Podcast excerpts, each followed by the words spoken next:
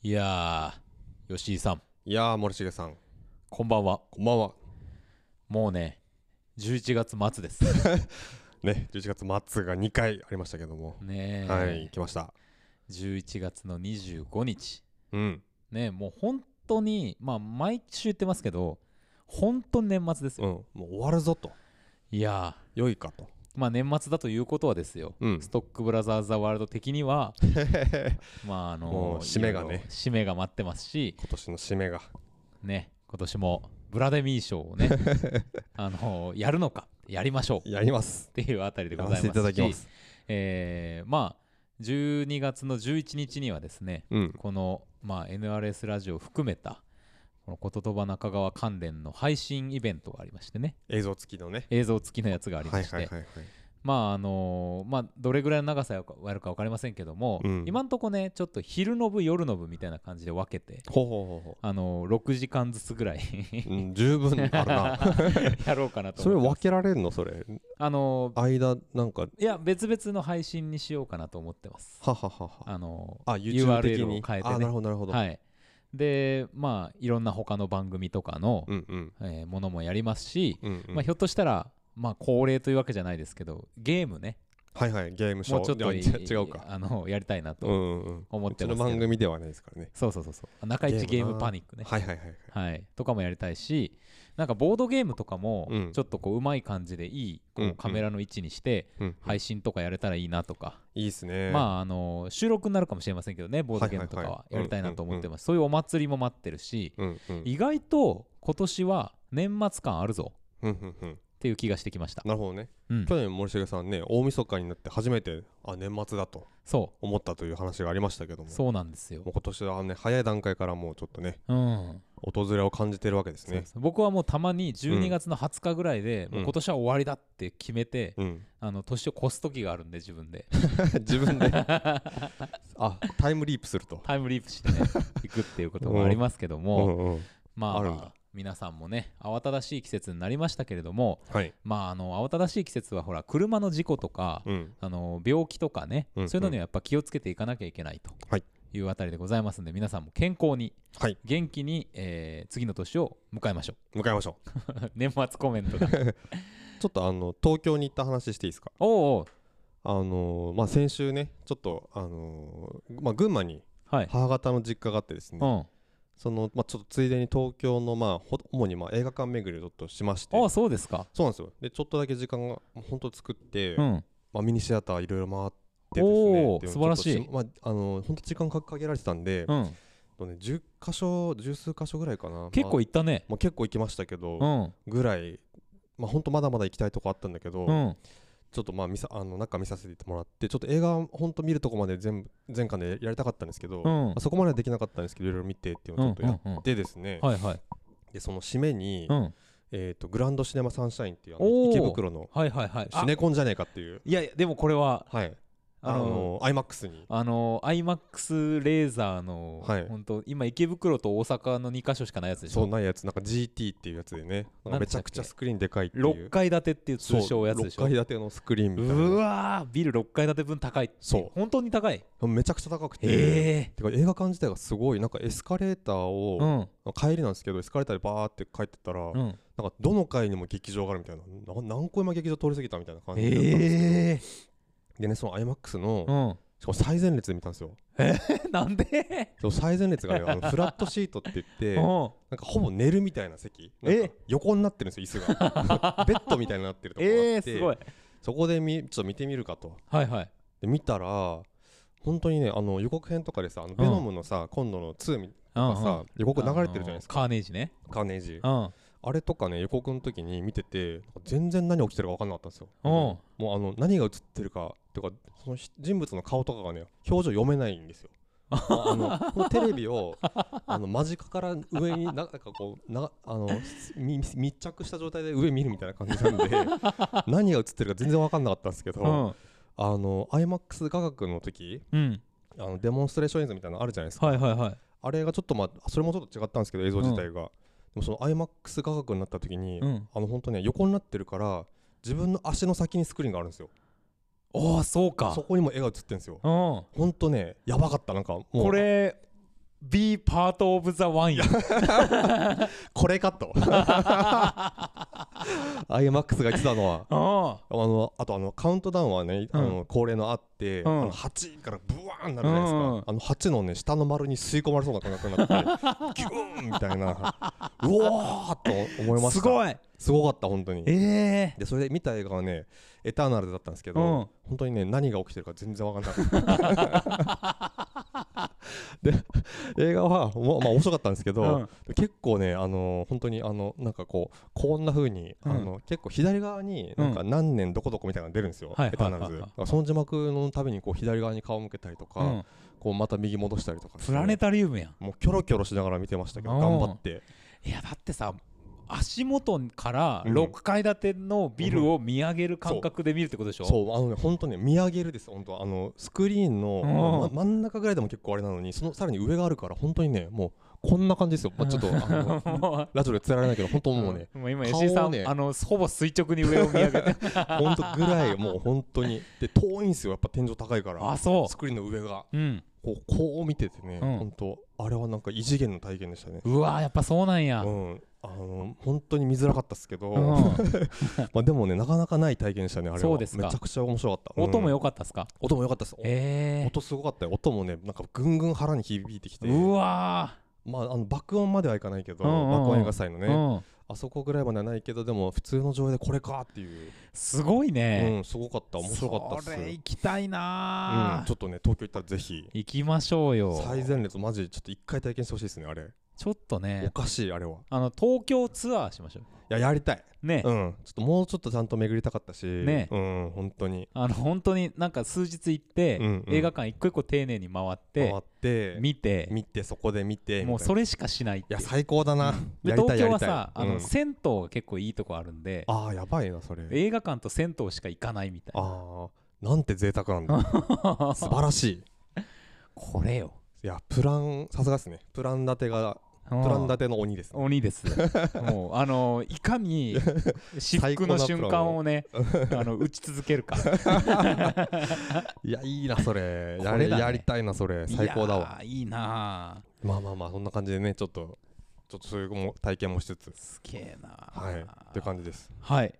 もし君もね昨日昨日というか火曜日ですね。はい久しぶりにね1日2本見ました、うんうんうん。うん。しかも KBC シネマでね KBC シネマあでりがとうございます。あ昼間のワンショットシネマでやってるうん。ケリー・ライカート特集。うんうんうん。ね、この11月は毎週火曜日やってますけど、うんうん。これでミックスカットオフというケリー・ライカートの作品はいはいはい。を見まして、うんうんうん。まあもうこれはもうもうほんとめちゃめちゃ良かったっす。よかったんだろうな。うん。見れなかったんですよね。あの前週のウェンディルーシー見たんですけど、うんうん。これもなんかこううわなんか僕はあのはちょっとだいぶ寝ながら見てたんですけど、うんうん。それでもかなり来るものがあったし、うん。そうかケリー・ライカートってこういう人だったんだっていうなんかこううん。目から鱗で、うんうんうんうん。あのイメージとまたいい意味で違ううん。期待の裏切られ方をしたんですけど面白いですよね。なんか切り取り方が面白いなっていうか面白い。うん、なんかそのウェンディ・アンドルーシーはそのまああのロードムービーかと思いきや、うん。そこあのなんだろう旅旅も続けられない人の話みたいな感じだからはあこ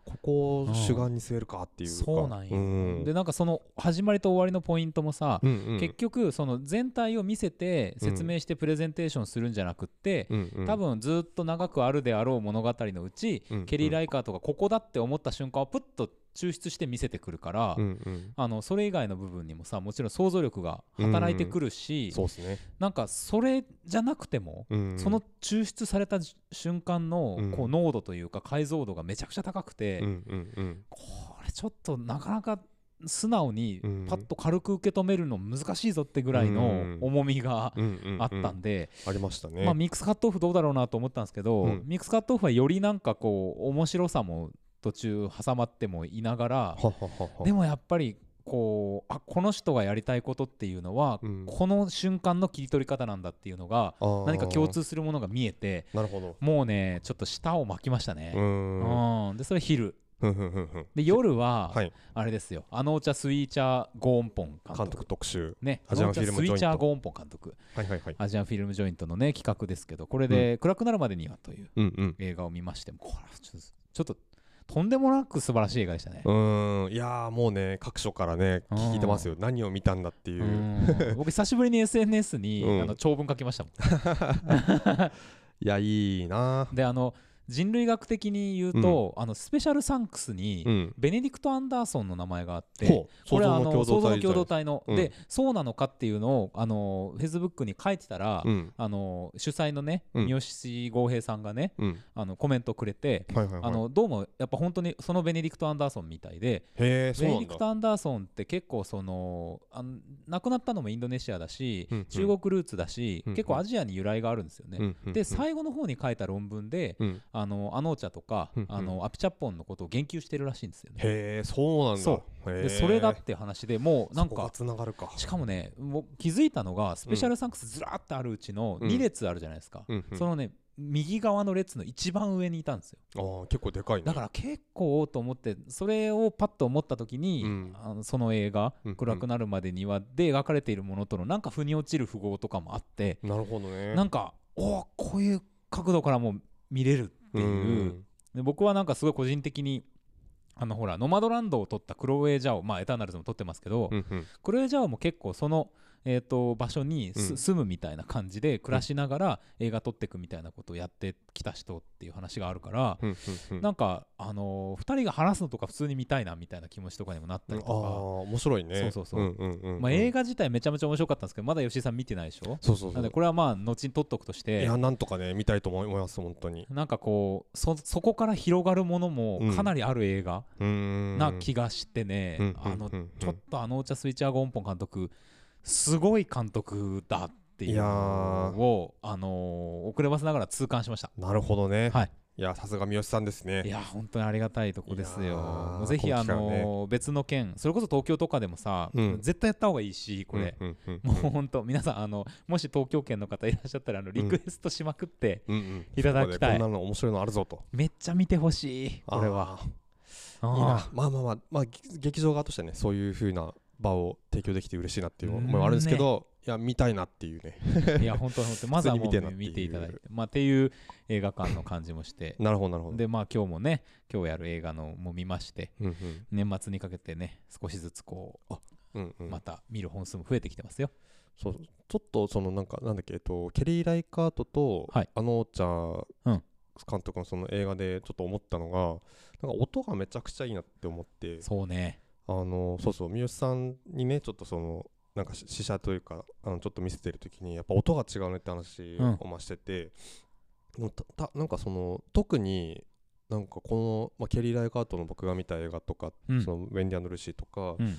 そのそのあのお茶監督の映画とかっていうのを見こう流してる時にあお音いいなってめっちゃ思ったんで、ほんとそうですね、うん。結構劇場でねやっぱ見たいなっていう思いがあります、ね、あります、うん。なんかね音の選び方？うん。環境音の中でもどれ選んで抽出していくんだとか、うん。それをこう抽出してるけど距離遠いとこに置くのか近いとこに置くのかとか、うん。なんかそういう空間配置みたいなものも含めて、うんうんうん。なんかもうすごく丁寧で、うん。あのなんかなんていうか納得感のある、うん。うん、形になってましたよ本当確かに。ね。うん。なんかそのあのちゃ監督の映画はしっかり見れしっかり見れてないんだけどケリー・ライカートケリー・ライカート監督のそのあのウェンディ・アンド・ルーシーで特に思ったのはやっぱり列車の音とか。うんがめちゃくちゃこう印象的で、うん。なんか聞こえ方もさ結構前に出てきたりするんだけど、うん。でもなんかその聞こえ方がすごくいいし、うんうん。なんかやっぱりあの最初ねその iMAX でそのスクリーンのでかさでとかって映像の話しましたけど、やっはい。はい。ぱり一番大事なのは僕お音っていう話をよくね、うん。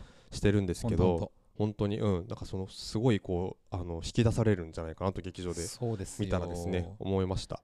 いやなんか僕も映画のさ湿度の話湿り気の話を結構よくするんですけど、うん。あのーケリー・ライカートはやっぱアメリカのそういう荒野とか、まあちょっと郊外の話なんで、うんやっぱ乾燥した感じの音が聞こえてくるんだけど、あのあのちゃんの方はタイでやっぱねちょっとあの湿度を感じるっていうか音にも、うんなんかこれは当然その環境で撮ってるからこそ聞こえるものだろうというふうには思うんだけども、うなんかこれがそのなんていうかな現実と近いっていうよりはそれを編集することですごい映画としてうんフィクションの音になってるっていう感覚があってだからこそそ映画館で見た時のなんか感動が増すっていうか、うん。うん。確かにそれありますよね。その普段やっぱ聞こえてる聞こえ方の音と映画館でその映画の音ってまた違う。違う。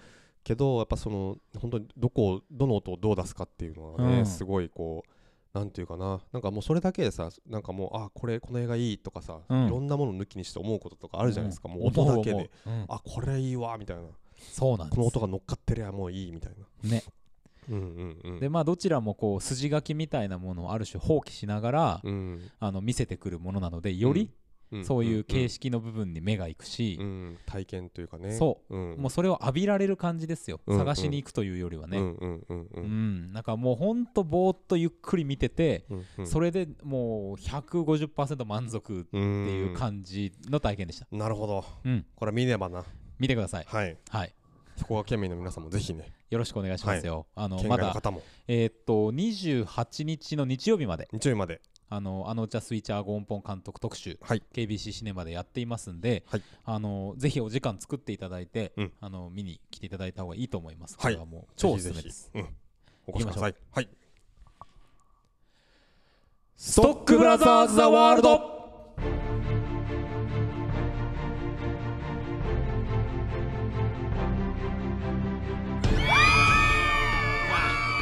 今日は声量がありますね。声量ありますねうん盛り上がってますな盛り上がっとるな。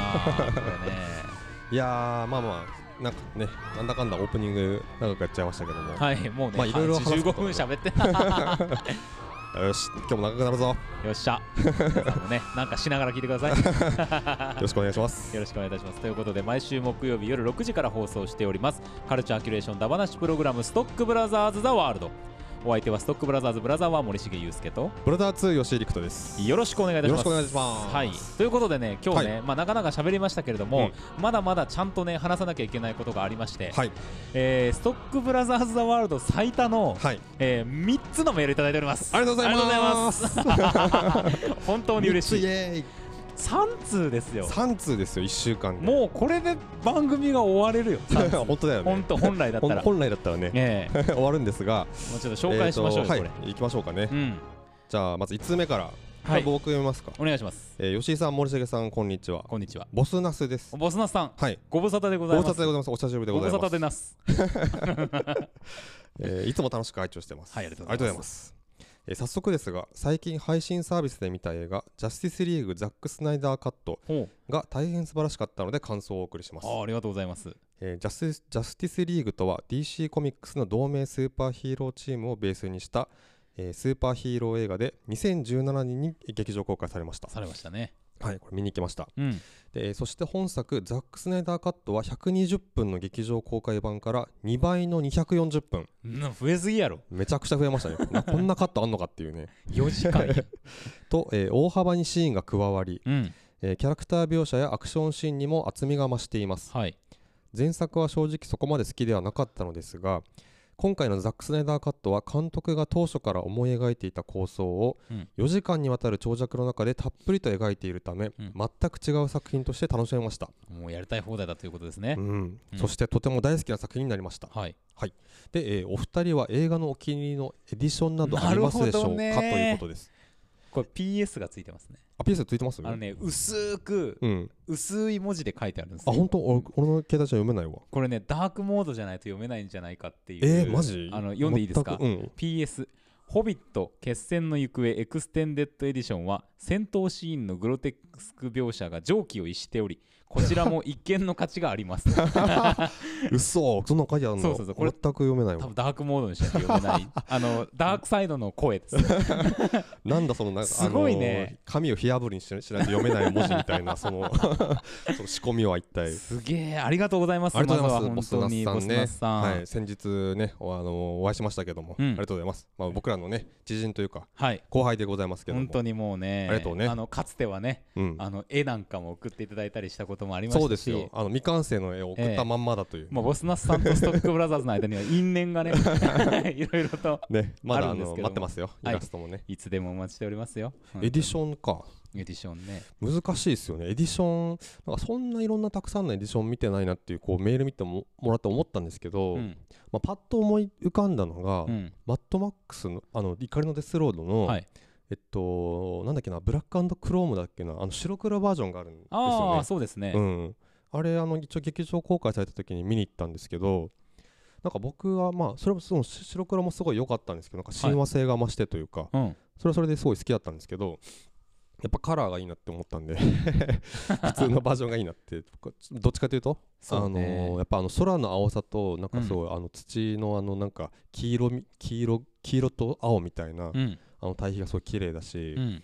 ていうのをね今日ちょっとなんかあのーそのマッドマックスのあのシーンをちょこちょこ YouTube 見直しながら思ったんですけど、なんかあります？エディション。いやね僕恥ずかしながらね、うん。これ昔から例えば一番思いつくのは「ロード・オブ・ザ・リングの」うんうん。あのエクスペシャルエクステンデッドエディションみたいなやつですけど僕ねあの何がエクステンデッドされたのかに気づかないタイプなんですよ。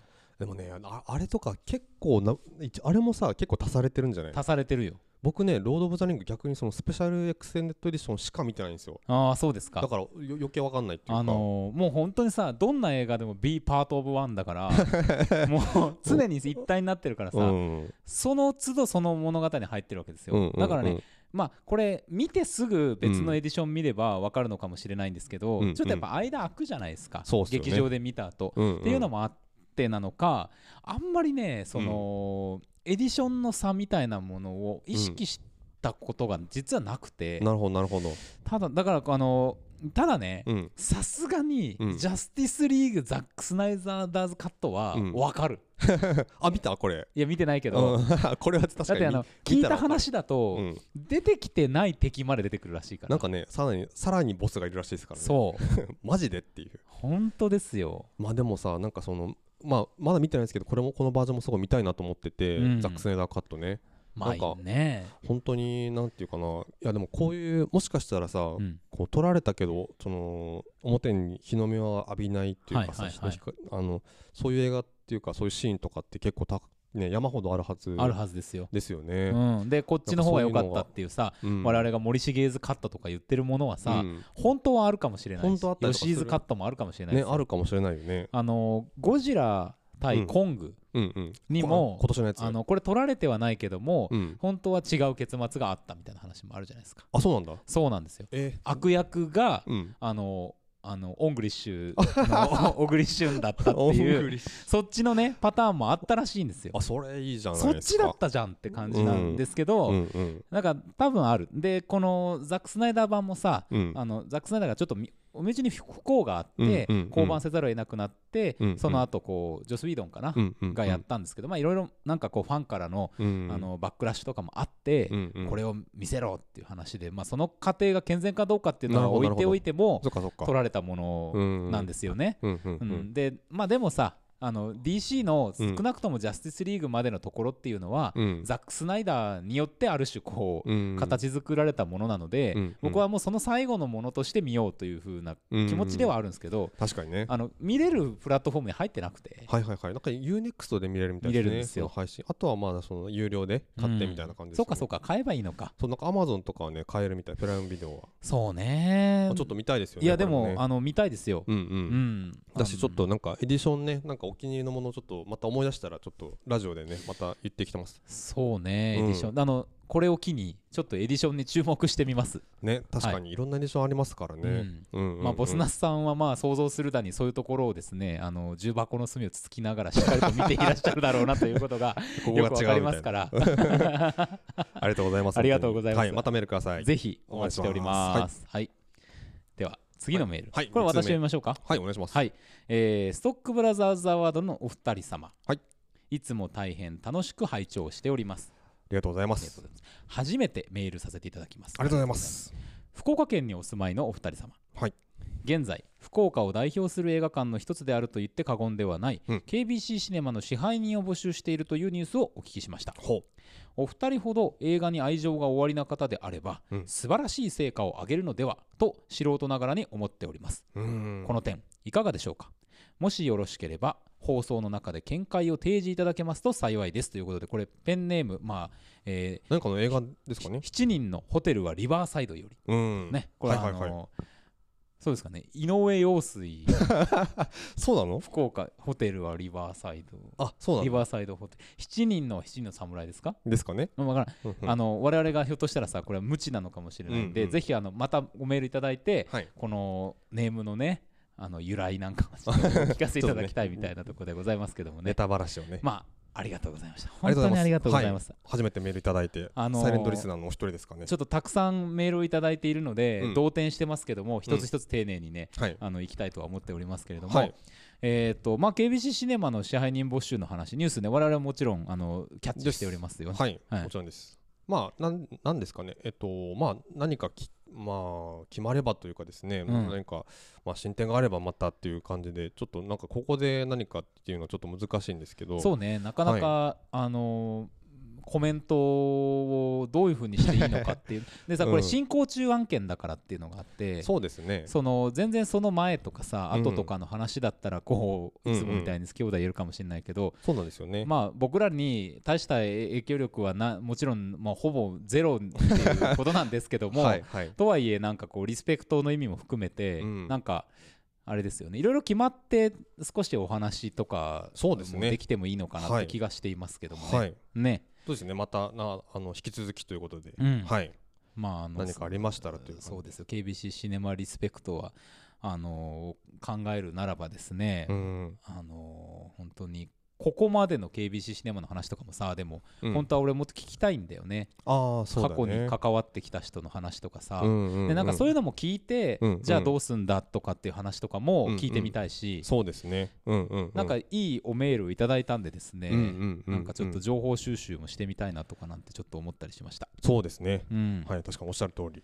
うんうん。ですねこれまでと。これからと。うん。うん。ちょっとなんかバサッとはちょっとあのいう回答的なことにはなってませんけれども、はい。またちょっと引き続き案件ということで。そうですね。よろしくお願いいたします。はいよろしくお願いします。おメールお待ちしております。はいありがとうございます。また送ってください。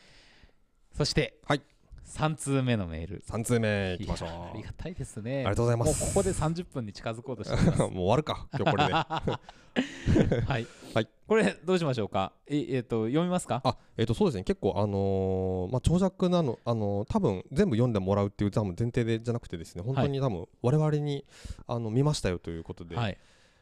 ラナさんから、えーメールいただきましたありがとうございます。あの本当によくメールをいただいておりまして、はい。我々日々勇気づけられておりますし、本当に嬉しいですね。あのそしてあそうかそうかこういう風にこの映画見れるんだっていうなんかこう、気づきとかもね。やっぱだからさこう対話してる感じっていうか、うん。映画見た人とさ、うんあのー友達とかと喋ってる感じっていうのが、うん。こうメールでもやれるんだっていうのは ちょっとなんか驚いてますよ最近本当確かにね、ううんん。しかもこちらは喋りですからね。そうなんですよ、うんいいやありがとうございます。ありがとうございます。あのねえっと僕がちょっとあのディナインアメリカっていう映画のご紹介をうん。ちょっとまあ簡単にしたんですけども、うん。それをあの見見あの見ていただいたということで、うん。感想メールですねいただきまして、まあ、とにかくめちゃくちゃ良かったと言っていただいてですね、うん。本当にあの個人的にはそうめちゃくちゃ推してた映画だったので、めちゃくちゃ嬉しいという。ね。いやーで結構僕なんか割と本当にあの映画の見見た直後に結構その映画のシーンを忘れたっていくのが最近あの著著しいんですけども、ね最近ちょっとこういろいろなものをいろい忘れていくろなものを忘れていく、はい、ええ。もうちょっとね、えー、といろいろ差し掛かってるんですけども、あの本当にあの結構いろんなシーンとかですね、抽抽出していただいて、もうさ思い出しながら読んだりとか、読むだけでさ、うん。そのシーンの良さがさふって上がってくるじゃん。そうそうそう、もうこれね、あのパティってまあその女の子なんですけど、うん。あのゲームセンターで楽し楽しそうにしているシーンとかっていうのがね、本当にあの、これ見て思い出して、あさあの試合めちゃくちゃ良かったとかね、ね。でこのあのサイモンっていうそのあの要はえっとまあパンク本当はパンクバンドそのさパティがうん。すごい好きなパンクバンドの覆面かぶってるそのバンドのリーダーみたいながの正体なんですけどポール・サイモンではないんですね。ではないです。はい。とはその気づかずにまああのいろいろあってちょっと自分の家にかくまうみたいな展開になるんですけど、うん。そのなんかあのこの映画結構その行った先の家庭まあ向こうの多分カルチャーなのかな、うん。なんかその外出てご飯食べ行くとかじゃなくて、うん。その家の家族全員の食卓にその、えっと友達というかその第三者が一緒に座って食べるみたいな。あんまり日本ないじゃないですかそういうのって。ね。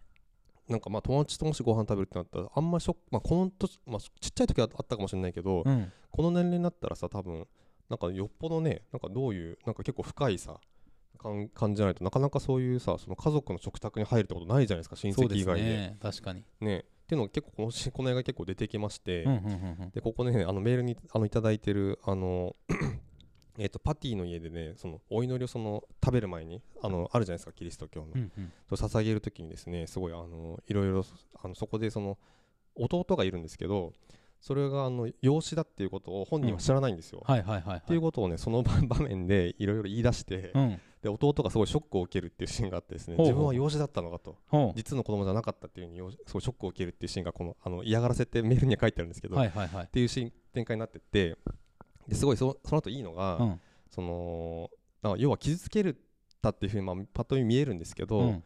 すごいあのその後その弟の部屋に行ってですね、うん。まあ、ちょっと取っ組み合いしながらあのお前は養子としては好待遇だっていうセリフを言うんですよ。結構それもね笑えるいいいいセリフなんですけど 恵まれてんだぞお前みたいな、なんかね結構思わぬ角度からねちょっうん。と殴ってくるみたいなところもあったりとかして、いへや本当にねこれめちゃくちゃいい映画なんでね本当にあの見ていただいて嬉しいですし福岡周辺だと多分佐賀のシエマ。うんシアターシエマでやっってる。ちょっとね僕見てないんで、うん。これ行っちゃわないといけないですねこれはね。あこれもうぜひぜひ。うん。本当ねもうねめっちゃ結構あのベタに超いいシーンとかもめっちゃあるし。あそう。あと歌うシーンもね本当にめちゃくちゃ歌声もいいし歌もいいし。なんかちょっと前まではさそういうこう歌とかさバンドとかさ、そういうものモチーフにしたいいあのある種の青春ムービーみたいなものもあったじゃないですか始まりの歌とかさ、ちょっとこの12年ぐらいやっぱコロナのあれもあってなのか出会ってないなそういえば。そうだよね。確かに、うん。あのー始まりの歌のし監督のあのなんだっけあのえっと80年代。ジョンカーニ。あはいはいはい、ーはいはいはいはい。あの人のねあの映画とか一連のなんか流れありましたけど。そうですね。確かにね。ちょっとこうバンドものみたいなのあんまりないかもね。イエスタデーとかがそうだったのかな？俺ちょっと見てないんですけど。ね。ねうんうんうん。わかんないけど。まあでもいいですよね。モチーフとしてまあうん。ほぼなんかグッとくるっていうかううんんところもあるからそれがさらに映画としてねうんいいものだったらもうこれ以上の満足はないだろうって本当に本当にめっちゃいいですいや吉井さんのおすすめなかったら見なかった可能性が高いっておっしゃってまいすからね。やーもう嬉しい。見ていただいてもう共有してできて嬉しいです本当に。こちらこそ感謝でございますよ本当です。本当にね。はい。なんかねうん本当になんかラブストーリーって言っちゃうとちょっとなんか違う気がするなっていうぐらいうん。本当になんかなんだろうなもうお互いこの人しかいないっていう人に出会う出会うっていう話だからう。んすごいグッときますよ。ういいねこれもうむしろさうん。このクリスマスに向けたあの人肌恋しい時期にこそよ。うんうんうん。もう一度ねぜひね。見ましょうっていうことでございます、まああとはあの僕たちはみんな大人になれなかった。はい。このこともね見ていただいたっていうことで、はい。割とこうご自分のその体験みたいなものとかにもかぶせながらね、うんうん。あの書いてください。こここの文章めちゃくちゃ僕グッときました いやいいですよね。ね。うん。なんかその本当にご自分の体験っていうのがねやっぱりすごいなんか情景が浮かぶしうん。なんかおも同じ体験はしてないんだけどなんかうん追体験したような気分になったりとかしますよね。ね。うんいやいやいやいやそうそう。それがやっぱりその自分の体験とはまた違うんだっていうところをさこう書いてくだすごく丁寧に書いてくださっていて、いやそうだよねって。そのなんかずあのこれもしあのまた話せるみたいなことだったら、うん。そのその違いうんうん。のフィクションみたいなものとの違いを、うん。まあどんな風に楽しまれたりとか、うんうん。なんかこう違和感を感じられたりしたのかってもっと聞きたくなるような感じでね、なんかもありがてえなと思いながらうんうんうんうん。読んでましたし、まあね漫画御殿もののところも聞いてくださっていたみたいですしはい。いやお忙しいそうですが映画にはちゃんと行ってうんいらっしゃるようですから、我々もどんどん見ていこうとどんどん見ていきます。はいありがたいですね。ありがたいですね。もうラナさんもぜひひまた、うん。あのーどんどんメールくださればと思いますので、よろしくお願いいたします。えーボスナスさん、えーそれから7人のホテルはリバーサイドさん、はい。ラナさん、ラナさん。お三方、メールありがとうございました。ありがとうございました。本当にありがとうございます。はい。ちょっとラジオがね終わりそうな感じなんですけども。はい、まあえっと我々の一応ラジオのえっとメインコーナーはこれからこの後はい。今から始まります。参ろうか？参りましょうか。えーとあの休憩する方は一旦ここで止めて休憩していただいて、この後あのメインコーナー行きますんで。ああとね本当今日あのやる映画はですね、うん。めちゃくちゃネタバレっていうか情報絶対入れない方がいい映画なんで、うん。もしまだ未見でちょっと見たいなって思う方はぜひここで止めてというかうん、もうちょっとああの聞いていただいてもいいんですけど、うん。あんまり情報入れないで見た方が絶対いいですね。ね。そう思います。もうそれでもっていう方はもううん。止めませんけれども。はい。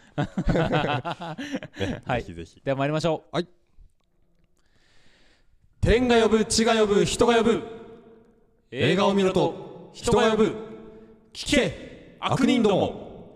我は正義の役人。シネマンどころ開門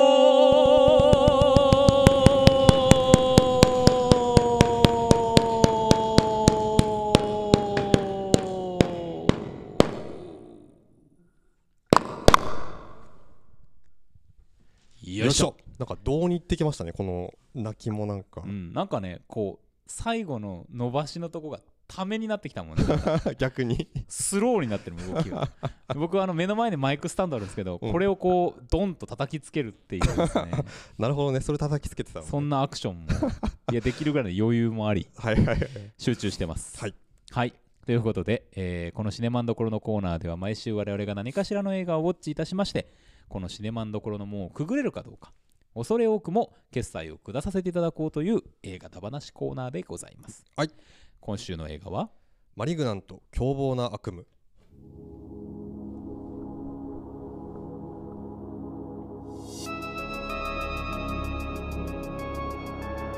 そう。インシディアスシリーズなどで知られるジェームズ・ワンが新たに世に放つ完全オリジナル脚本監督作。品漆黒の殺人鬼による恐ろしい殺人を間近で目撃する悪夢体験に苛まれるマディソン。まるで自分もその場にいるかのように殺人現場を疑似体験するマディソンだったが少しずつ自身の秘められた過去に導かれていく。漆黒の殺人鬼の邪悪な手がついにマディソンのもとに。凶暴な悪夢の正体。G とは？これ最後なんやねんって感 G とは？そんなのあったっけ？じいやそうなんや。あーまあまあまあ。ガブリエルっていうね名前だったからそのことかな？なんか G とは出てこなかったから G ねっていうのは劇中で一言も言ってないはずですけどいや黒い G っていうのはやめようよね。確これかにちょっと悪意。ミスリードがね、うん凶暴な悪意を感じます。凶暴な悪意ですね。はいということでマリグラント凶暴な悪夢、はい。えー見てまいりました。えーとジェームズ・ワン監督ですね。もう言うまでもない資料館シリーズが我々も大好きです。はい。はい。いやー面白かった。うんもうほんとねもう面白かった。久々まあこの今流れてる音楽とかも、うん。この映画ぴったりだなって感じで、今回吉井さんバシッと引き当ててくださったんですけど、はいはいはい。あのーなんだろうほらさ、うん。爆音とかでも爆音映画祭とかでも、うん。あのやってくれてたあのサスペリアとかもそうだし、マングラーとかさ、うんそういう80年代の、まあ、ホラー映画うん。のマナーみたいなものっていうかさ、あのある種の高等無形さみたいなのも含めた、うんうんあのぶっ飛びな感じうんうんうんで、もう本当終始楽しませていただきましいやた。本当ね、うん。まさに終始結構序盤からもうのめのめり込んでというか。ん、もう帰りたかった最初の10分ぐらい。いや怖ーと思ってね。怖いもうだってさいきなりちょっと部屋暗い時夜にさ ソファーで寝てたらさガーって音がしてさうん。ミキサーが勝手に動いてんだよ。で止めて後ろ向いたらさうん。冷蔵庫冷蔵開いて。庫開く もう帰りたいって思いながらいやー演出うまかったっすね。ね。なんかね、あのー僕あの資料館の、うん。あのなんだっけ、えっと、悪魔のせいなら無罪みたいなのあはいったじゃないですか、はいはいはいあの3にあたる、はい。あれを見てすごいがっかりしたんですよ。あそう。なんか本当にあのびっくりさせる演出のオンパレードで、はいはいはい。い、やー面白くない演出が面白くないと思ってたんですけど、うんうん。そうそう。あのー言っておくと我々はホラーもうん。あのいわゆるびっくり演出がいっぱい来るものっていうのはちょっとどうなんだっていう立場です。そうですね、はい。あの普通に怖いしうん 普通にびっくりするし、嫌なんですよ。なんかそうそうそうそう。し死ぬんじゃないかってやっぱ思いますから、あのーびっくり死にが、ね、怖いという。ショックでね。ショックでね ってなってね、うん。いやまあまあ。でちょっとその演出がねちょっとあれだったんですけどやっぱりねジェームズさんさすがでしたね。なんか なんかそのあのーまあ、この後ね話していくんですけどそのいろいろ明らかになった後は、うんあれなんなんだったんだとかね結構、あのミスリードだったことにいろいろ気づかされるんですけど、はいはい。とはいえやっぱ見てたらね本当に面白いんですよね。うん。おやおや？おやおや？って感じですよ。なんだこれ？なんだこれ？みたいな感じで、うん。でそのびっくりに逃げないというかやっぱり、うん。あの常に気配とか、そのうん。予感とかをですねすごい使ってきてそうなんですよ。あのすごい細かいところだとあのベッドにさあの主人公のあの、えっと、エミリー、うん。エミリーですっけ、はい。えっとはい、が座ってですね、まああのマディソンという名前で今は生きてるんですけどもともとはエミリーあそうかあそうか元々、はいはい。えっと、マディソン本当、はい。まあ、お姉ちゃんですね。あの、はい。姉妹が出てくるんですけど、うん。お姉ちゃんがそのベッドに座った時に、うんあのベッドの下から見えるその足首をなんかベッドの下に誰かがいて覗いてるかのような視点のカメラがあるじゃないですか。はい。でその足首にスーってこうカメラが寄ってくるんですよ、ね、カメラが。なんか嫌だみたいな。足首切られそうみたいな、うん。無防備感が強いっていう、うん。で後から考えたらあれ何だったんだって感じなんですけど、うん。とはいえ面白かったあの演出っていう。なんかね満足感があるんですよね。ありますあります、うん。あとさこれあのほとんどうん。物語上は効果を発揮してないんだけど、うんうん。そのあの家のソファうんうん。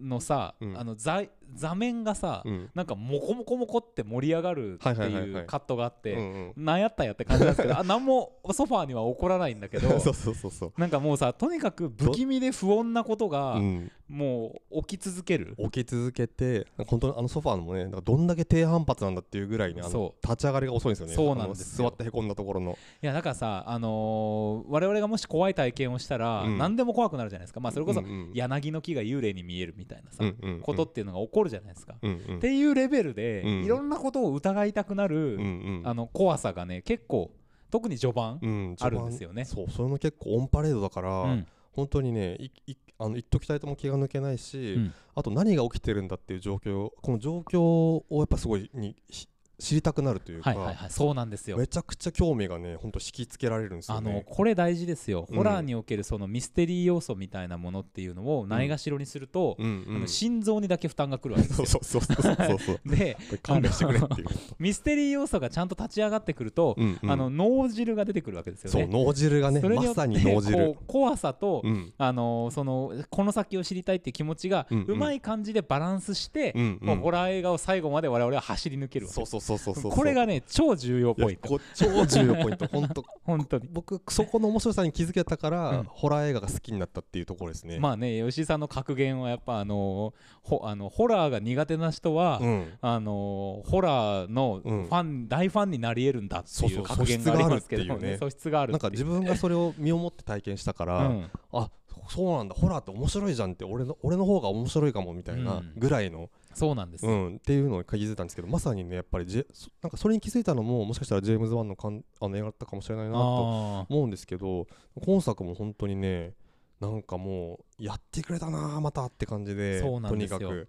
な全然具体的なことはまだ言ってないんですけど、えっとまあそのマディソンがですねえっとどんな話したっけなさっきあのまあ DV えっとまあ夫なんかどどこまでいこうかね。ストーリーの話結構しっかりすると長くなっちゃうのか。まあそうね。まあ、うん。えっ、とまあいろいろなまあ生い立ちはあるとはいえ、うんうん。あの恋人まあ夫なのかな、うんうん。と家でねまあ2人で暮らしてると、うんうん。で子供もお腹にいてっていう状況なんだけどこの男がね、まあ、最悪なやつで、そうですね。まあいわゆる DV 夫なんですよね、うんうんうん。でまあこいつに DV をされるということによって、うん。まあいろんなそれをきっかけにある怪奇がね、そうそうそうそう。怪異があの発生し始めると。うん。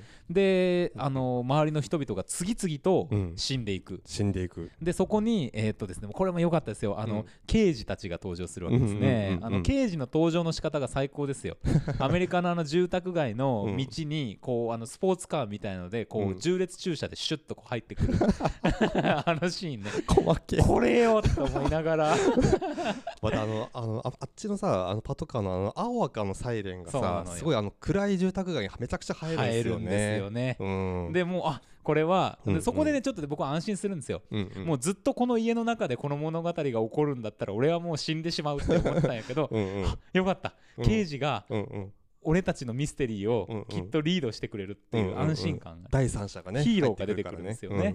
でそのまあ刑事たちがいろいろまあ謎解きもしていくんだけれども、うんうんうん。なかなか刑事たちだけではできないところをですね、うんうん。えー主人公マディソンの妹シドニーうんうん。とかも交えながら、うんうん。えー謎を解いていくと、うんうんうん。でその謎を解く中にもまた殺人事件が起こっていく。うんうんまあそういうまあ ざっくり話そうですよそうざっくりあありがとうすごい、はい。うまいことまとめてでまあその 謎にパトカーのとこだけあの力を入れて喋ってしまっめちゃくちゃ具体的な。いやなんかでもその本当にあのなんこの殺人事件はなんで起きてるんだっていうことと、うん。もう一つその誰がやってるんだっていうのが一個ミステリーになってて。そうなんですね。しかもその主人公のマディソンはなんかその現場に自分がいるかのようなこう急にそのうんマディソンのこうあの演出的にはですね周りの景色が溶けていってそうそうそう。急にその現場にのあのなんていうか場面が転換していくみたいな、うん。あの演出もすごい面白いんですけどね。カメラが360度ぐるーっと回って背景が変わっていくみたいな、これが最初は寝ている、うんうん。まあ、凶暴な悪夢というサブタイトルがついていますが、うんうん寝ている時に夢でその殺人現場を目撃するっていうような話だったんだけども、それがだんだん白チュームになっていくんですよね、起きている間の夢になっていくと。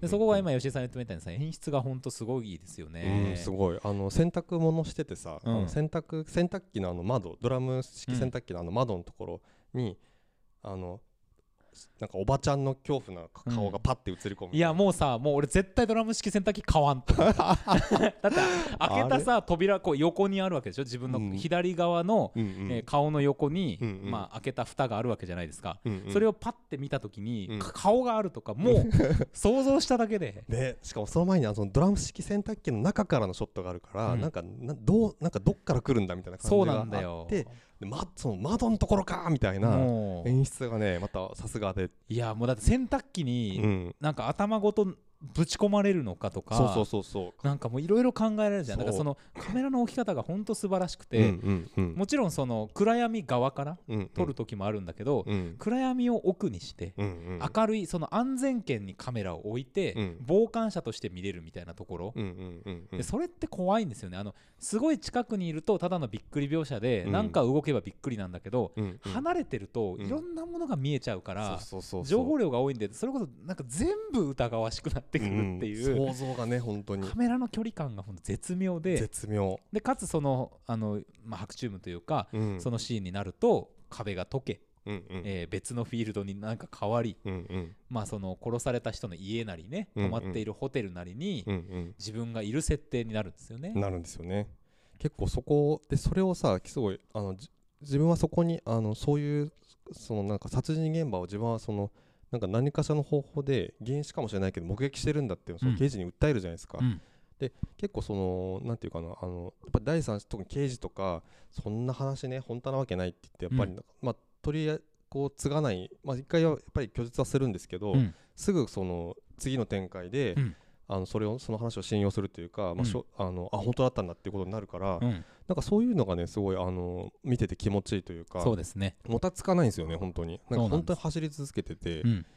でで中盤からさその、まあ、殺人者の姿が結構だんだん結構カメラにしっかり映るようになってきて、うん。で僕ねあのそのまあ後であごめんなさいここからもう結構ネタバレちょっとしていきますね、うん。あの後でその主人公のお母さん本当のお母さんだって分かる人があのさらわれるシーンですね。その殺人鬼に。はい。そこの演出あのさらあのさらわれるまでの演出もすごい良かったしさっきうん。のその明るいところと暗いところのね、対比もすごい良かったしそのさらわれた瞬間にもうパッてカメラ変わって、うん。その貼り付けになってるところになるんですけどそうですね。そこでね音楽がさっきの新鮮みたいな、はいはいはいはい。なんか結構上がる感じの音楽がかかってそう。あのねここでね殺人鬼のシーンで全部かかるんだよね、うん。そうそうそうダークヒーロー感がめちゃくちゃ出てくるっていうね。なんで上がるんだこんなにっていうぐらい。うん。怖いと上がるがやっぱ同居するとね、うん。素晴らしいなというか本当に。本当脳汁出まくるんですよ。曲やったのゴブリンゴブリンっていうあの,、うんうん。あのユニットあのサスペリアとかのね。グループがいますけど、うんうん。こゴブリンかなやったのって思いながら見てた、ぐらい本当ね、うんめちゃくちゃハマってて、うんなんかねあのやっぱこ怖いちゃんと怖いんですけどあのこう上げてくるってところが、ねジェームズ・ワンさすがだなっていう。もうめちゃくちゃもうその曲がかかるたびに、うん、はあ来てるぞ 来てるぞーそうそういいよいいよっていう。いい映画が来てるよーって気く持ちになりるくるくるましたからっていうね、ねう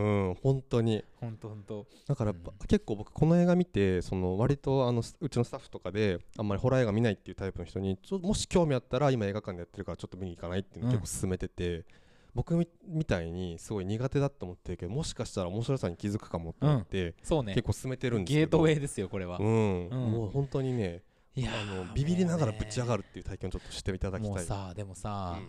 電気が消えてるところにさ、うんうん電気をつけずに向かったらいかん。いや本当に。もう。ねもう本当そこはねもうつけろつけろってみんな早く早く。本当に。う んもう いや分かるけどもう一回切ったしめんどくさいし、うんうん。もうちょっと様子だけ見ようみたいな分かるけどうん。明らかに変な音やん。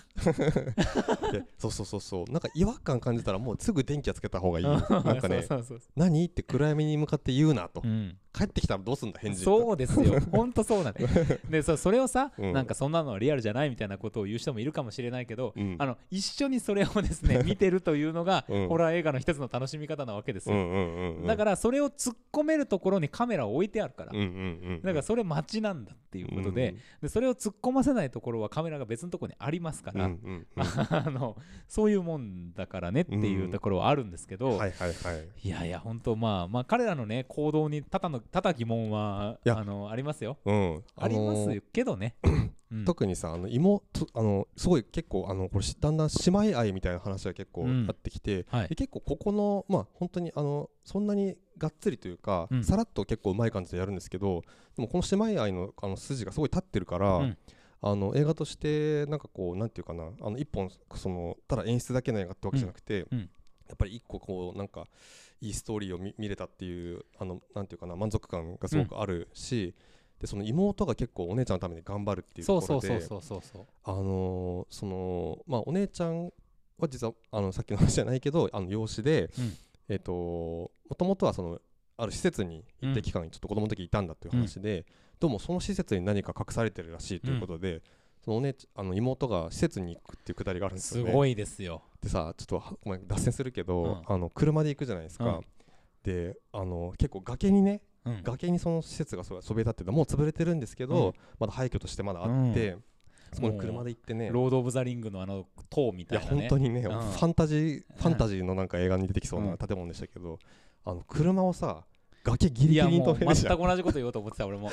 あのなんでそこも止めたの？いや本当落ちる落ちる落ちるって見ながら やばいやばいやばいなんかあのそれがあの車の CM とかでさ最後キキーってかっこよく止めて、うん。なんかう横にさなんか車の車名ボンって出すみたいなうんぐらい崖ギリギリに止めるいやそうなのよ。あれは気にねあの止めた絵がね 綺麗だったから、うん。これを撮りたかったんや。ろいやちょっと車体感覚ありすぎだろっていうぐらいね、そう。崖に対してあの本当攻めた止め方してたんでいすけど。やでそっからそのあのめちゃくちゃさもう真っ暗で電気も使わない施設の中でさお姉ちゃんの資料探してっていうのやってて、うん怖すぎるよ。怖すぎるよ本当に。だってさ殺人鬼のさうん。話なのにさ、いうん。やでもやっぱそのなんかそんなんないやろみたいなところが、うんうん。その登場人物の動機とは矛盾してないんですよね、でこれポイントで、うんうん。なんかおかしいやろこれっていうのがそのうん。動機やその筋みたいなところと明らかに乖離してる、うんうん。ただそのそれをやらせたいだけであの配置されてる行動だったらうんうん。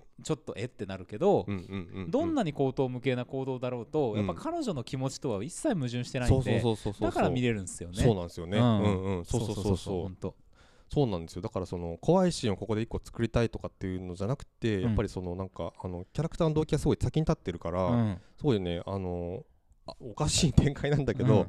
スッとこう入ってくるといそううか。そうそうそうそうそうそうでもそこでねちょっとなんかやっぱ怖い感じになるんだけど特に何も起きず資料を奪って帰るんですよね、う そこもすごいいいんだけん、ど。いやすごい。俺いろいろ思っててあそこにヤンキーがたむろしてて、そのヤンキーを従えてうん、あの捜索をし 殺人鬼を倒しに行くっていうくだりが来すごいなないかなと思ってた むしろその展開になってほしいぐらいの。めちゃくちゃあのしたらあの車もね、うん。ギリギリまで止めたの。あこいつはそういうやっぱりあの狂人狂の狂気みたいのがある。なんかそっち側の人なんだっていう。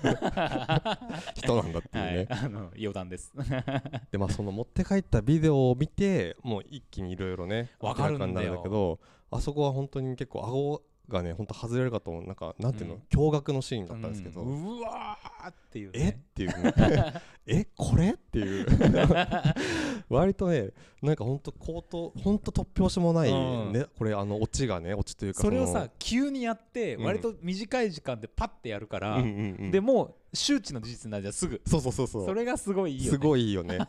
でそれ分かった瞬間にもうあのねその留置所にいるその、うん。えっとマディソンが、うんえっとそのまあいいますか？はい。えー、と頭のその中に入っているもう一人の人格ですね、うん。そうそうあの背中にもう一人背負ってるみたいな状態になるんです規けど。制型のソーセージというそうそうそう規制型ソーセージであの本当にそう凶暴な性格でね、うんっていうことでその人格とスイッチしてたんだと、うん。まあ、いうことになりましてでそそれが分かった瞬間に凶暴あの留置所でそうなんかあのそれこそタッチの悪い人たちにすげえ絡まれてるんですよね、うん。腹に蹴り入れられたりとかしてしたらその一気に人格を交代してですねあのもうここからアクション映画になって。ここのね見せ方もすごくってなんかそのキアヌ・リーブスかと思ったよ。ジョン・ウィックかみたいな 本当。に。すげえあのあの銃を使わずに肉弾戦だけのジョン・ウィックみたいな感じで、うん。しかもそのなんていうかなえっと逆その後ろのそのえっとなんだっけえっとガブリエルの人格に変わったら、うん。そっちが前になるんですよね。背中が正面になるからうんちょっと関節をこうガゴキゴキってやって多分ちょっとこう後ろ歩きがしやすい感じになるんですけど、とはいえ申し訳程度ね。申し訳程度に とはいえ後ろ歩きしてる状態なんで、絵としてはめちゃくちゃ面白いんですめよっちゃ面白い。変だし。てか変なんですよね、でさ絵で見ると顔はさ、うん。あのーマディソンの顔は普通についてるから、うん。あの後ろに動いてるようにしか見えないっていうさ。そでもこう正面から見た時になんかちょっと顔ならぬ顔があるから、うんうんあこっち見てんだなっていうのが分かるみたいなさ。そうそうそうそう。横から見た時の絵がね、あの両両面に顔がついてるみたいな感じでなんかあのーその結構逆動きをするなんかその変さというか面白さ、うんあのなんかテネットを見て思いついたのかなってちょっと思って。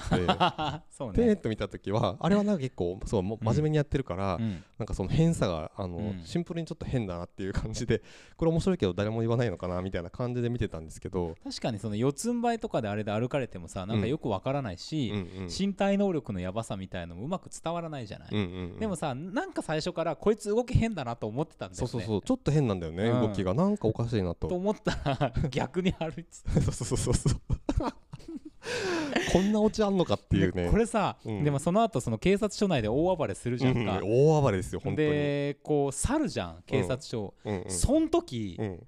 後ろ向きじゃなくて、うん。普通に正面から歩いてたの見た？あ本当？あのね俺それ見てすげえ笑ったんだけど あのずーっと後ろ向きで戦ってるうのに、んうんうん。なんかね普通に出ていくのよ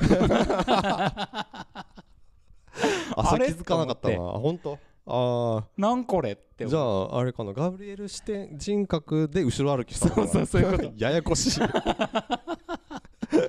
面白いな。ほんとね。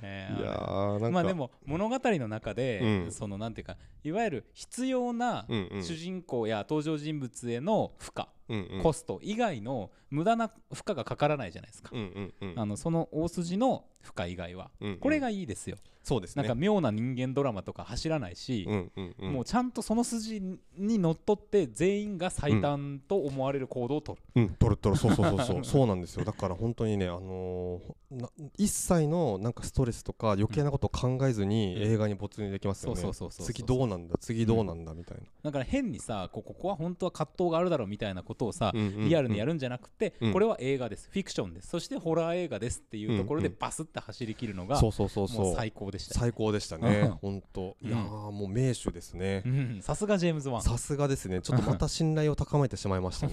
ジェームズ・ワンに対して。いやいや。なんかあのーなんかインタビューで読んだんですけど、うん。で結構あのワイルドスピードとかさ、はいはいアクアマンとかも撮ってるじゃないですか。そうだね。大作も、まあうんうん。マリグナントもね十分その規模的にはそれぞれそれなりに大きいと思うんですけど、はい。だから本人としてはなんかそういう大きいのやったらちょっとちっちゃいのこういうマリグナントとかやりたくなったりして、こういうのやったらまたちょっと大きいのやりたくなるって言ってたんですけど、うん。いやこういうのばっかやってくんねえかなと。いやそうなんだよよそうなんだよ。そのでアクアマンとかに全然不満があるわけじゃないんですけど、うんあ他の人でもねそのそれなりに取れるんじゃないかなと思うんで、うん。あなたにしかできないこういうのをやってくださいいっぱいって本い当にやーそうですよ。思うんですけどね。もうさあの人間というのは限られてますから人生が。そうそうなんですよ。その中で一本でも多く、うんあの一本でも多く。全世界の人々に向けたホラーゲートウェイをね、うんうんうん。作り続けてほしいよ。いや本当に本当に、うん。もうねいやーさすがもうああとはなんか思ったよりさあの目になんか刺さったりとか、はいはい。グロいところあんまりなかったなかったなかった、避けてる避けてる。ね、ううんん、うん全然。でそういうのを見せなくても十分怖いしそう。あの映画として面白いでしょってうんいううんうんところ、ですね。でもう刺さっちゃったりするところはさある種のこうアクションとしてうん見せるから刺してるわけで、うんうん。怖がらせようと思ってやるみたいなことはもう全然ない。うんうんうんうん、うん。ですよ。いやー面白かったな。本当なんかあのーママディソンがさ家の中でなんか逃げ惑う時のあうん。の俯瞰したさ上からあの家をね。なんかなんていうんですか屋根をまなんかこうそぎ落として平面図的に見るんだよね。平面的にね上から俯瞰してみるところとか、あとはそのお母さんがですねじ自力で脱出して逃げれると思った瞬間床がに穴が開いて、うん。落ちてきたところの先ねえここだったの？みたいなところとかー。見せ方が本当うまいなみたもいうな一気にギュンと話がさ縮まるじゃんあれで。そうそうそう。え？っていう、ううんん。ってことはよみたいなねいやいやいや本当ですよ、うん。もうあの後の展開も早かったし早かった。とにかくあのもたつかない、もたつかない、うん。パッパパッパいけますよ。素晴らしいですよ、うん。本当監督の職業を見れたし。う、ん。でまあある種のねやっぱり成仏。もうさ最後のさやっぱ、うん。まあ成仏したと思いますよガブリエルは、うんうん。今回の映画では、うんうん。その描写もなんかこう無駄にこうヒーロー感のある エモかったっすね。エモかった感じで、で思うんですけどあのラストカットがさ、うんうん。ちょっと引きでうんうん。病院の中でさ、うんうん。右側にベッドにお母さん寝てて、うんうん。左側に姉妹がいるっていうのを引くじゃん。うんうん。でなんかこうここにある照明がブーッとかやはいってするんだけど、はいはいはいあの構図の間抜けさが めちゃくちゃ面白くて、で何が間抜けだったかっていうとお母さん役の役者さんがねうん。白い歯を出して笑って見てるのよ。姉妹。がそうでしたっうん。なんだこれと思って。けやりすぎやな。もうもうほんとね、うん。もうえもうちょっと 笑っちゃうんですニヤニヤしながら終わってしまった あそれ気づかなかったな。ほんとね。やりすぎやな。やりすぎなのうん。よ、もう、まあの静止画になってる。最後。ちょっとな。なるほどね。うん。あーちょっとそれ笑えちゃいますねそれで。カット待ち。うん。って感じの時間が、はいオッケーみたいな。って感じだったねうん。ほんとねよかったね。よかったよかった本当に。最初はあのマディソンがウィノナライダーに見えてしょうがなかったけどね。ああ似てましたね。ストレンジャーシングス感もなくはないじゃないですか、ちょっとね。そうそうそうちょっとありますね。だから面白かったないや本当ね序盤はねなんかそのなんだろうそそそういう。なんか能力が芽生えた人の話かなとか思いな。がら、うんすごい見てたんでやっぱネタばらしが本当強烈だったんでね。ね。まあもうここまで聞いた方はねネタネタなんていうのネタもクソもないと思いますけど、、はい。いや本当にねなんか何もやっぱ事前情報入れずに見れてよかったなと思いましたね。いや本当そうです本当にびっよくりだったね本当びっくりした。そのオチはみたいな、なんだろうねすごい力技っすよねめちゃめちゃね。ね。うん。でもなんか乗りたくなるっていうか、うん。あのーええー、とはならないというか。そうそうそうそうそうそう、ん。ちゃんと最後まで楽しめて。なんか別にさなな懐かしさとかそういうことではなくて、うんうん。まだこういう新しいものを、うん。もちろんフォーマットとして昔の80年代のホラーのうんうん。面白さを使ってるんだけど、はいはい、はい、表現としてはやっぱ新しいものだし、うんうんうんまだあるね。まだあるね。映画まだあるね映画まだあるね。嬉しいこれはもうほら映画館ですよ。そしてうんこういうのはね、ほんそこそ没入してないと、うん。面白さがもう本当5分の1元以上以下になる。なりますね。うんうんあのやっぱ本当序盤とかね本当怖いからうん。逃げたくなるんですけど、うん。やっぱ逃げられないっていう状況がすごい大事なんで、ね。うん。見続けることでねそのその後にそのやっぱなんかぶち上がってしまうっていう快感があると思うので、そう。うん、ぜひ劇場でやってる間に劇、うん、見ていただきたい。くださいあの刑事の軽薄さも注目です。あれ面白かったっすよね本当、うん。あの あの出てきた時になんかやたらイケメンやなっていう、うん。なんかなでそれが面白いっていうさ、うん。なんか。イケメンっぽい感じの振る舞いをね 本当するんだよ。ね。いいのよあいつが。あいつがなあの追っかけっていく時にさあの、一人で行くのがやっぱりね。そうそう仲間を呼ばないねそうそうそう。下に応援がいたらもうそこで話終わったのにってまあもうまあそれがね映画的に面白いかどうかわかんないですけど、うやっんぱちょっと気になるところの一つでしたね、まあまあやっぱちょっと虚栄心が勝ったんじゃないですか？ここで活躍しちゃろうと。うん。でもさあの警察署さうん。全然リアルじゃない警察署だったけどよかったね、あー天井がボーンと高くてさ、はいはいはいはい。なんかこうデスクがどんどんどんどんとこう,、うんうんうんうん。あの広い間隔で置いてあって、うんなんかいいなーっていうあの基地感がめっちゃある、あのパトカー止めるとこも整備工場みたいでさ、ちょっとブレードランナーとか見てるような気持ちに一瞬なるような、いや本当確かに、うん。なんかあれですよね。いわゆる警察署っぽくないうん、あの署内でしたよね。そうそうそうそう面白かったでもでもう特にさ街の様子とかほとんど出てこないんだけど、うんうん。なんかやっぱりダークヒーローものというか、うんうんダークファンタジーもののうん感じ、うんうんうん。なんならもうこれはイギリスの中世でも別に大丈夫みたいなさ あのぐらいのさ、うんうん。あの街並みぐらいしか出さないなんかね一回あの謎にさ空撮で街中映してるとこありましたよね。あったね。夜の、うん。あれ何だったんだって本当思うんだけど。いやいや。やりたかったんだろうね。やりたかったんだろうね。でもなんかそういうなんか本当に後でミスリードだったなって思うこといっぱいあるんだけど、うん。でもそういうもののなんか出し方がすごいうまかったなと思って、うんそうね、うん。本当ですよ。あの空撮のシーンとか俺だってあのテレビシリーズの CSI っていうさうんなんかあねったじゃん。あれのオープニングすげえ思い出した。とかなんかアウトローとかでもあったなはいとかねはいアウトローね、思いながら確かに確かに。思いながら。いうん。いやなんか本当まあいろいろなんかひ一人一人のキャラクターの話とかももっとしたいしたいぐらいですね。本当そう、キャラも立ってたしね。本当全員。本当に。うん。めちゃくちゃいい感じの。あの妹はちょっとフローレンス・ピューニのね似てましたね。うん。感じで妹ね、うん。めっちゃ良かった。めっちゃよかった。あのぜひ今後ね芸能界で成功してほしいなってあの作中でもね。あ作中でもね。そう女優なんですよね。うん、そうだからあのなんですよ病院のお姉ちゃんが入院してる時にね、うん。なんかすげえなんかプリンセスみたいな格好で座ってるから、で俺らにまだ何にも設営がないから、えうん。って思うんだけど。そうそうそう。刑事もね、うん。あのそこに出くわしてん？なんだこれっていう。だからいろいろなんだこれってことが立て続けに起こった後のそれなんで、うん。なんかあの余計ちょっと一瞬パニクるんですけど なんかそういうものがすごいうまかったなと思って、うん。なんか混乱のさせ方とねなんかしゅそれの修練させる感じそうとそうそう。テンポよくね、テンポよくね。しっかりやれるんで。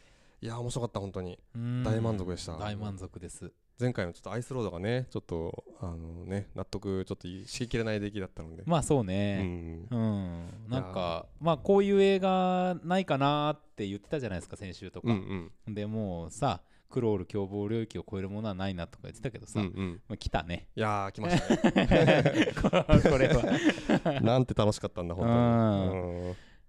素晴らしい。素晴らしい。はい。あのちょっと話はつきませんけどもうんうん。1時間5分喋ってますんで、ね長かっちゃ長くなっちゃいましたけ仕ど方あるまい。はい。ということでございましてもうこれははい。全力で全力でいきましょう。参りましょう。はい。決済ドラのボリュームも上がりますわこれは。こえ。れしょうがない。えね。ということでございます。ちょっとなんか なんかまだ話したいこといっぱいあるような気がするんですけど。確かにねいっぱいありますね本当に。うん、なんかはちょっと言い損ねてるような気もしますけれども。まあいいかな。あれかな？あのあ違うか。人物の話さっきちょっとちょろっとしましたもんね全員の。本当なんか演出がな全部めちゃくちゃ面白くって。うん。本当最後のあの警察署でもう大暴れするじゃないですか、うん、ん何のジャンルの映画だったっけなっていうぐそらいうそうそうそう。これ何の映画だったっけ？なる。なるぐらい。しかも警察なんかバンバッサバッサ殺されていくからそう。すごーっと思ってね。ね。で最後でもそのメインの刑事2人はなんか椅子放り投げて終わるんですけどそうそうそうそうそうそう。あれも最高でしたよ。何するんやろうと思ったら遠くから石椅子を当てるっていうで去って帰るっていうね。ね。その時はその時にまっすぐ歩いてから後ろ向きじじゃいといゃないのよう。堂々とね胸を張って歩くのよ。それなん本当に演出そういうつもりだったのかな？後ろ後ずさりしたつもりでいやそれかもうガチのミスなのか。もう多分胸を張るっていうのをこう多分わ 分かりづらいことをやったのよ、うんうん、メイキングとかめっちゃ見たいっすよね。見たいねね相当楽しみながら撮ったと思うよこれ、こっちは多分逆回転はさせてないだろうからね、多分ね。してる様子はなかったですね。なかったですよね。うん、これ気になるわその撮影も含めて。はい。あとはまあ刑事がささっきのそのあの病院からえ病院だっけ？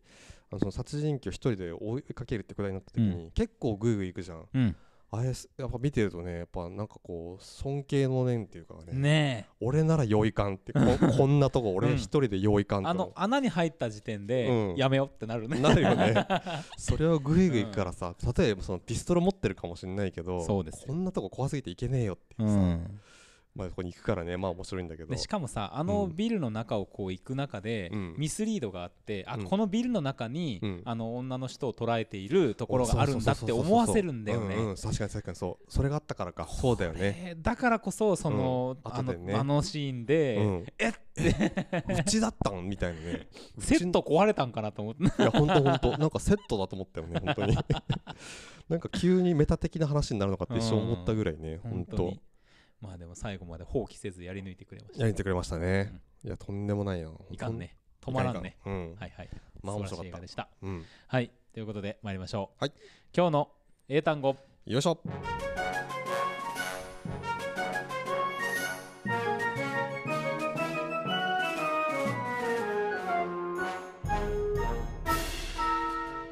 今日の英単語。よいしょ。このコーナーでは毎週インターネット上にゴロゴロゴロゴロ落ちている英単語たちを一つ一つ丁寧に拾い集めては学びましょなんか今までにないゾーンのテンションですね。うそんな英単語学習コーナーでございます。はい。ねということでございましてえー今日はねすごい意味としては単純な、あのもの簡単な。ものでございます。はい。いきますよ。うん。はい。カマン。カモン？まあ、コモンですね。あコモン？あカマン。あかえっ、と一般的なみたいあな。あ。なんかあのーはいはいはいはい。なんか普通のみたいな。ああ、まあ、ほぼ正解ですかね。あー。まあ、社会一般の公衆の公共のって意味もありますしは、ははまあ、共通のとか、共通。共同のとか、うんうん。うんまあね、パブリックコモンズとか、うんうん。そういう言い方もありますけど、そういう公的な意味ですね。うんうん公ねそっか。そっか。そうです。今日はこれです。共通はいまあ、はい割とシンプルな単語でございましてね、そうですねレベル1です。1まあまあ答えられたからなうん。うんまあまあいいんですよ1ぐらいは吉井さん、まあ、あの、英語力があるということをね、英語力 なさそうなやつですよね英語力があるってい英語力って何やってね、わけわからんけどね。はい。では参りますよ。はい Repeat after me. OK Common. カマンズえあずずずってちょカマンズってちょ Common. カマン One more time. Okay? OK Common. カマンはい。はい この、あの、笑わない合戦みたいな。このなんかね謎の空気があるんだよな このそうそうそう。まま場がねうんそうそうそう。神妙な空気をね。神妙な ちゃんと発音せねばならぬのだという空気この空気は、が果たして、うん。うんあの、伝わっているのか。伝わっているのだろうか。なんかなんで謎のためにしか感じね、うん。聞こえないかもしれないですね。え、切れたかいなって思われてたら申し訳ないね。本当にね。はい。はい。ただ黙ってただけですということでございまして、まあ、今日はあのー何はともあれですね、うん。あのメール3通、ボスナスさん、それから7人のリバーサホホテルのリバーサイドさん、ん。はい。それからラナさん、ランナさん。おメールありがとうございました。ありがとうございま何度でも申し上げます。ありがとうございました。そしてまた送ってください皆様。ぜひさん懲りずに参加さん。そしてあのこうしてですねまたうんメールくださってる方がいらっしゃるので、はい。私もサイレントリスナーでござるよという方はですね君もサイレントリスナーを脱却だということで。いやいやということで。メールをぜひ送ってみてはいかがでしょうか。そうですね。このラジオは確実にえメールをおそらく読みます。読みますよ。あの放送時間を超過しても読む。ではまた皆様来週。さようなら。さようなら